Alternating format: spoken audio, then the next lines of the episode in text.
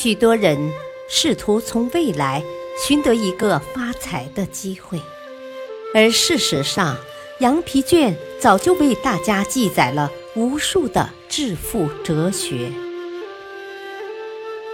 改变全球数千万人命运的经典励志奇书《羊皮卷》。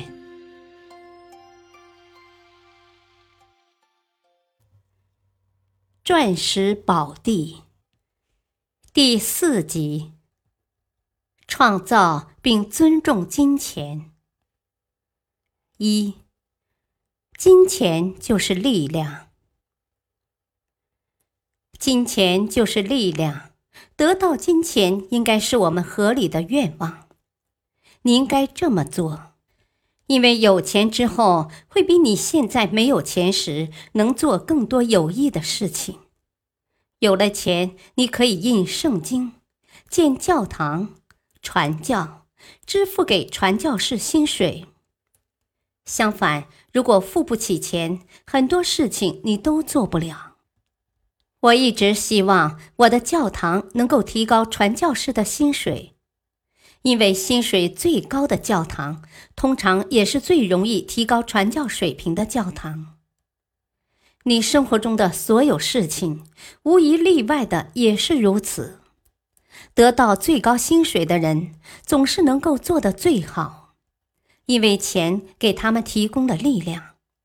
当然，他必须将钱用在该用的地方。所以我说，你们应该挣钱，应该在费城正直的致富，那是你们信仰基督教的神圣责任。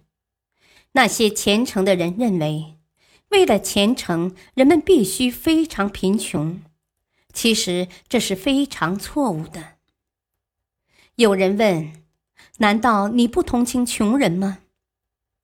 我当然同情，否则这么多年来我也不用做这篇演讲了。但是真正值得同情的穷人实在太少了。我真正想说的是，我为什么同情他们？去同情一个因为其罪恶而受到上帝惩罚的人，并且在上帝想继续惩罚他时去帮助他，毫无疑问，这是绝对错误的。但我们却常常去帮助这样的人，而不是那些应该得到帮助的人。当我们去同情那些上帝的穷人时，是指那些不能自理的人，一定要记住，在美国没有一个穷人不是因为他自己或别人的缺点而变得贫穷的。不管怎样，贫穷总是一件坏事。让我们放弃这个话题，还是回到原来的讨论之中。一位先生在后面站起来说道。难道你不认为在这个世界上还有比金钱更好的东西吗？当然有，但我眼下在讨论的是金钱。当然有比金钱更重要的东西。是的，在我独自一人躺进坟墓之前，我永远相信这个世界上有些东西比金钱更重要、更美好、更纯洁。爱，就是这个上帝的世界中最重要的。但是，有钱的爱会使人们更幸运。金钱是力量，它既可以行善，也能够作恶。在好人的手里，他就会做出，而且已经做出了好的事情。我不想掩饰下面这件事情。我听说，在我们这座城市的一次祈祷会上，一个男人站出来，为了他是上帝的穷人而感谢上帝。我很想知道他的妻子对此有何感想。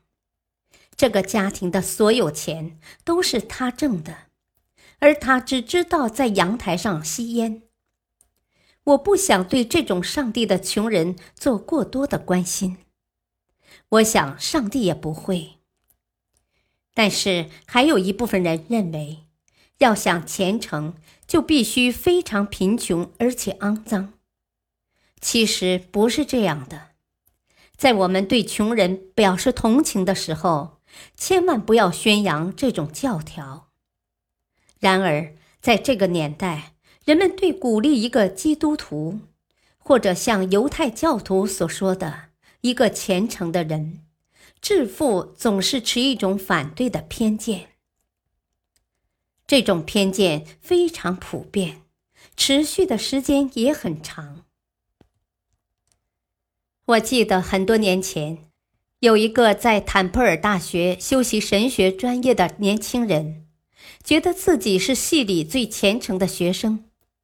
一天晚上，他走进我的办公室，坐在我的旁边，对我说：“啊，校长先生，我觉得我有必要来这里麻烦您一下。”哦，发生了什么事情？他说：“啊，我听过您在学院里和皮尔斯学校毕业典礼上的讲话。您说一个有挣钱野心的年轻人是值得尊敬的。您还说，如果有了钱，他们会变得温文尔雅，会更在乎自己的名声，还会更加勤奋。您提到，人们挣钱的野心会使他们变得更好。”先生，我来是想告诉您，神圣的圣经上写着，金钱是万恶之源。我告诉他，我从来没有在圣经上看到过这句话，并希望他能到教堂拿一本圣经，指给我看那句话在什么地方，然后他就出去了。不久，他拿着一本打开的圣经，趾高气扬地走进来，浑身带着一种顽固的傲慢。那种傲慢正是狭隘的宗派主义者，或者曲解圣经的基督徒们所具有的。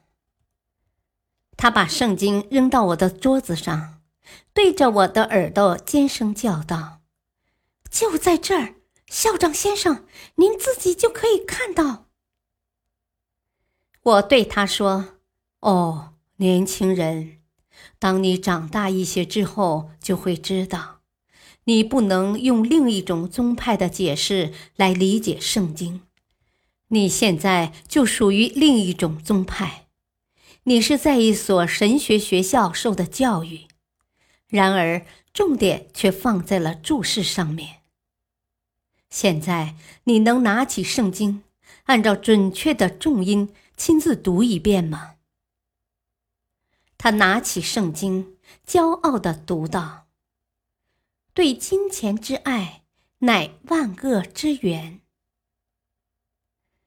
这样就对了。不管是谁，只要他准确地引用了同一本圣经上的话，那么他就是引用了一条真理。在过去的五十年间。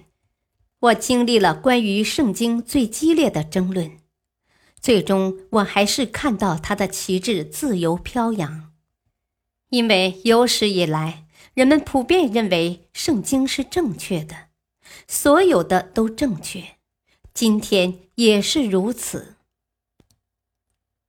所以我说，当他正确引用的时候，他就是引用了一条真理：对金钱之爱。乃万恶之源。那些想通过不正当手段快速致富的人，肯定会屡受挫折，这一点毫无疑问。对金钱之爱，那是什么意思？那是盲目的拜金主义。单纯盲目的崇拜金钱，是受到圣经谴责的。仅以常识而论，那也是不正确的。那些盲目崇拜金钱而不考虑如何运用金钱的人，那些把钱藏在屋里或袜子中，或者拒绝用自己的钱使社会受益的人，还有那些抱着钱直到死去的人，才是真正的万恶之源。感谢收听，再会。